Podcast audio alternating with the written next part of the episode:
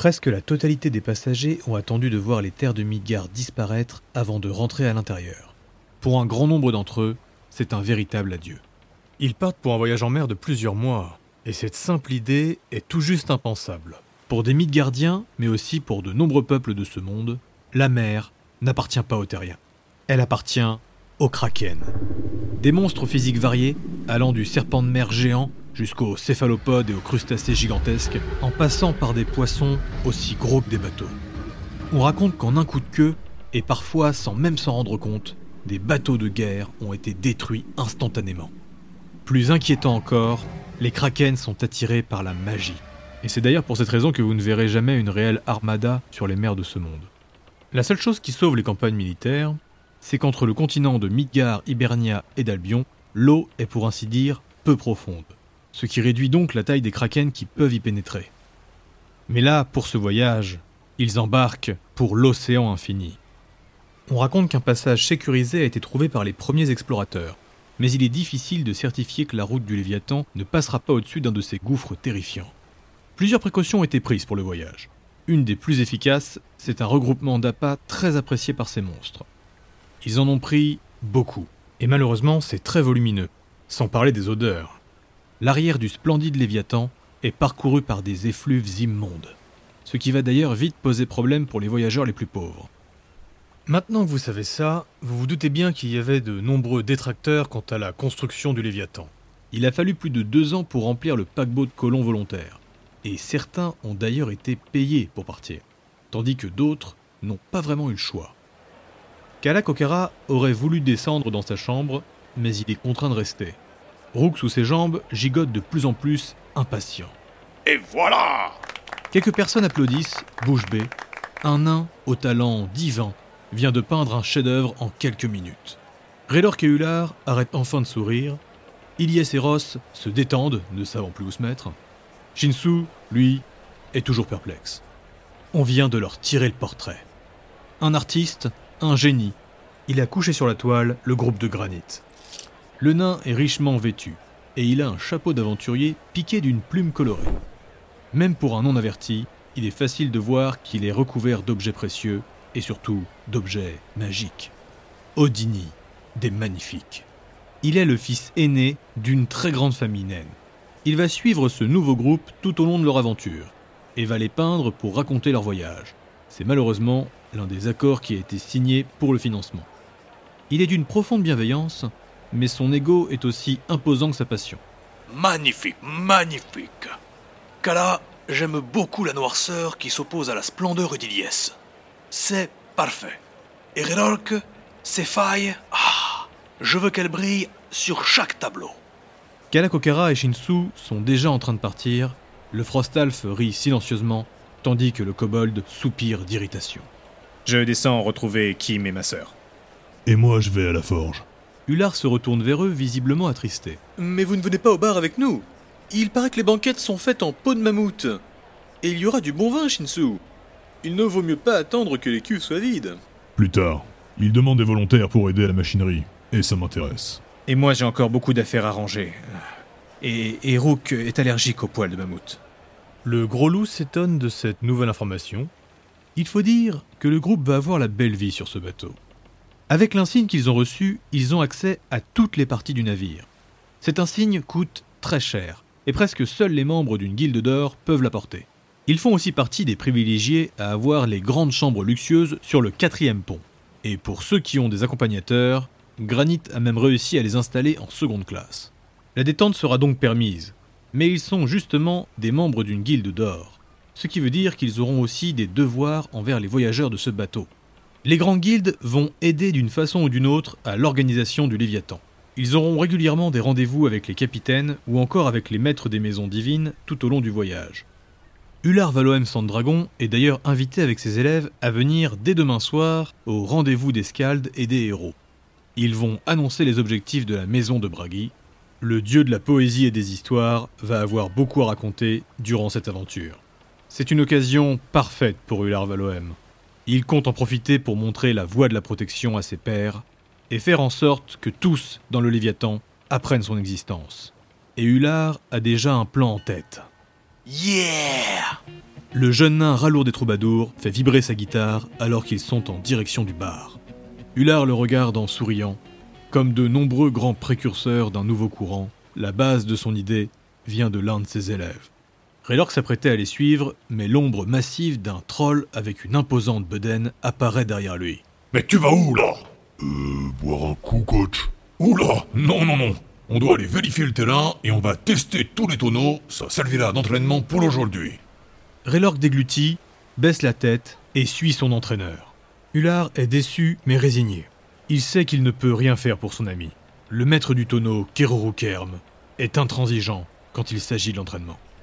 Madame Ravanor, famille Siasankak, il ne reste plus que vous. Serez-vous capable de tenir au milieu de mes élèves? Ilyes sourit en regardant le petit kobold de Yaka qui fait des pas de danse tout en évitant la foule. Ross, lui, sa fille dans un bras et sa femme dans l'autre, lui répond d'un clin d'œil. Eh bien, allons boire. Il progresse à travers la foule et constate très vite que beaucoup de choses se mettent déjà en place. Un jeune viking passe à travers eux, une lettre à la main. À leur droite, un couple kobold est en train de vendre des friandises. Et à leur gauche, deux familles midgardiennes sont en train de faire du troc pour échanger du pain contre de la viande séchée. Ils vont même voir juste avant d'arriver au bar une échoppe s'ouvrir, et elle a l'air de vendre une multitude d'objets en bois. Le panonceau au-dessus indique en midgardien Souvenir du bois de Myrk.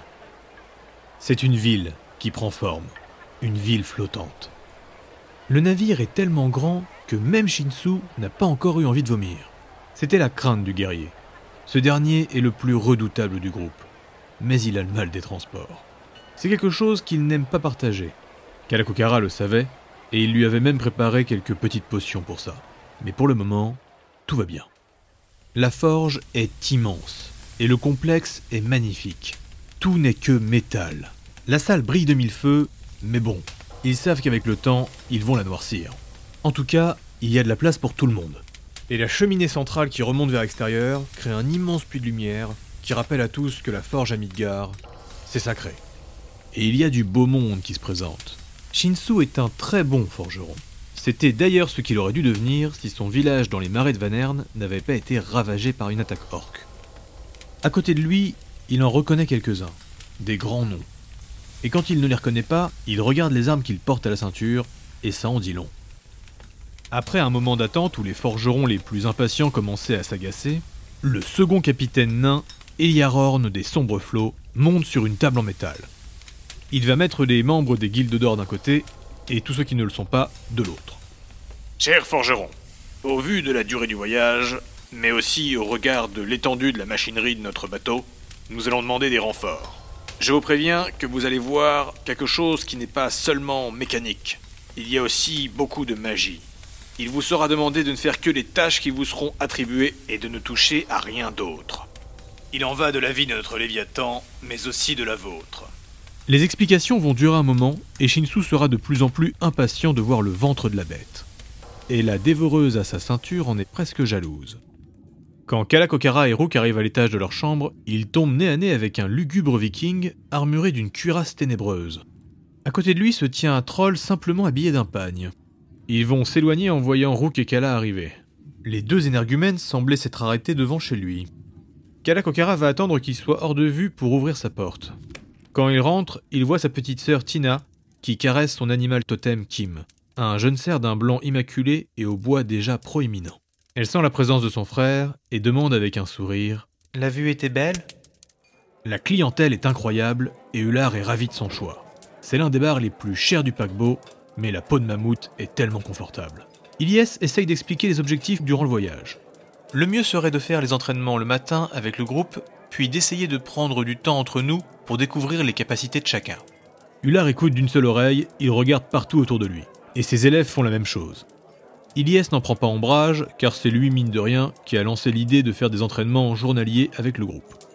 Et pour le nom, j'ai quelques idées. Ular lui coupe la parole sans transition. D'ailleurs, Madame Ravanor, de ce que j'ai pu apprendre, il vous arrive de chanter, n'est-ce pas? Euh. Oui, ça m'arrive. Je serais curieux d'entendre ce que ça donne. Et vous, Ross? Je sais que les représentants de Thor sont capables d'invoquer la foudre. Avez-vous du rythme? Ross regarde sa femme. Euh. Peut-être Ars, l'épouse de Ross, pouffe de rire. Avez-vous déjà entendu des airs de pierre qui roule Les adultes de la table s'arrêtent un instant, Ross fronce les sourcils. Pardon? Un nouveau courant musical qui marche plutôt bien sur Jordheim. Je pense organiser des concerts, et en plus de nos entraînements au combat, nous pourrions faire quelques répétitions. Ular, euh, ni Ross ni moi n'avons des talents de Skald. C'est juste que vous n'avez jamais eu le bon professeur. Hullard fait un clin d'œil à ses élèves qui ricanent en regardant les deux militaires. Des femmes et des hommes de toute race, majoritairement des femmes trolls, sont assis sur le bord de la piste. Raylor que lui suit à grosses gouttes alors qu'il sprinte d'un bout à l'autre du terrain de Bristono. À chaque aller-retour, il jette le baril qu'il a en main et son coach lui en renvoie un autre. Tous le regardent admiratif et certaines exposent des parties de leur anatomie, forçant l'athlète à redoubler de concentration. Il le fait pour l'amour du sport, mais surtout parce que Kirik, la fille du coach, est présente. Même si le champion lui prête beaucoup d'attention, Kirik n'a pas l'air d'être une grande fan de Raylork. Le problème, c'est qu'il aime le sexe. Il aime l'amour, ou du moins faire l'amour. Et la désinvolture, c'est le genre de choses que Kirik déteste. De plus, c'est la fille du coach. Pour Raylork, c'est très intimidant. Et il sait que, avec Kirik, si quelque chose arrive, c'est pour la vie. Cependant, Raylork Dratek incarne l'instabilité. Raylork est un berserker. Il est capable de rentrer en rage et de décupler sa force et sa constitution. Mais si on le nomme le guerrier magique, c'est qu'il est aussi un membre d'une autre maison. Il est Helaxa. Ce sont les mages de la destruction et de la puissance. C'est une création de la déesse Hel. Dans Midgard, il y a trois maisons divines qu'on va toujours mettre à l'écart pour la sécurité et la quiétude du peuple. Premièrement, les Bodgar, car la nécromancie dérange beaucoup. Ensuite, c'est la maison des Berserkers et la maison des Elaxa. Car il arrive encore aujourd'hui que des disciples de ces dieux tuent accidentellement. Je vous laisse donc imaginer le combo terrible que représente Raylork Dratek. L'avantage cependant, c'est qu'il n'a jamais fait de combat où sa vie et celle d'un autre étaient en jeu. Durant ses rencontres sportives, en dehors de quelques accidents, il a toujours pu se contrôler. Cette première journée va se passer très vite. Car entre ceux qui vont prendre deux heures à se préparer, comme Ular Valoem sang de dragon, et entre les autres qui vont littéralement se perdre dans le bateau, comme Shinsu Tensei, ils n'auront que peu de temps avant la grande réception. Ce soir, les plus grands vont être invités par les capitaines. Un dîner offert pour les guildes d'or et les personnalités. La salle de réception est prévue pour accueillir plus de 200 personnes et elle sera remplie. Les plus riches et les plus puissants sont présents. Les chefs de groupe des guildes d'Émeraude, Rubis et Saphir sont attablés avec les capitaines du navire. Odini des Magnifiques est d'ailleurs assis à côté du capitaine nain. Avec leurs grandes nappes blanches, les tables sont exquises, un style très Frostalf. Il y a des dorures partout et les lustres dessus sont massifs. Tellement imposant que Kerkanek, un troll des montagnes, va cogner le manche de son arme en rentrant. Car vous vous en doutez, tout le monde est venu bien habillé, bien apprêté, mais surtout bien armé. Dès le plus jeune âge, un Midgardien a une arme dans les mains et ne la quitte plus. Une arme à Midgard, ce n'est pas que pour se battre. Très souvent, c'est plus pour vous représenter. Assis un peu plus loin, le groupe des placards est déjà attablé avec une équipe incroyable. Leur nom en dit long, ils sont les belles armures de la guilde de Diamant. Le groupe est impressionnant et impose le respect. Bien le bonsoir. Ilyes va jouer de ses connaissances et de sa diplomatie pour s'installer avec le groupe de la guilde d'Ivoire. Salut Granit Au moins, avec eux, le repas sera agréable et sans défi. Installés à la grande table sur la mezzanine, les deux capitaines sont des figures célèbres pour les militaires. Ils sont à l'image du bateau. Le plus connu est aussi raffiné que meurtrier. Arika Atsuyo, un frostalf de la famille en charge de la flotte militaire de l'île de Gel. Hmm. L'autre capitaine, un nain trapu et borgne, Granerk des sombres flots. Une famille moins connue, mais qui a misé énormément sur le Léviathan. Avec un geste assez symbolique, les dirigeants de Midgard ont choisi eux-mêmes le second de chaque capitaine. Le second du capitaine Frostalf est un cousin du capitaine nain, Eliarorn des sombres flots. Exact, exact. Et de l'autre côté, le capitaine nain, lui, a eu un Frostalf, Atsutoshi Haru. Voulez-vous que je vous serve? Ce dernier est d'ailleurs un peu en froid avec la famille Atsuyo. Le voyage est pour la gloire de Midgard, pas pour une race en particulier. Même si les nains et les Frostalf ont poussé pour se mettre en avant. Mais en tout cas, ce n'est surtout pas pour la gloire d'une personne. Le repas sera servi à table.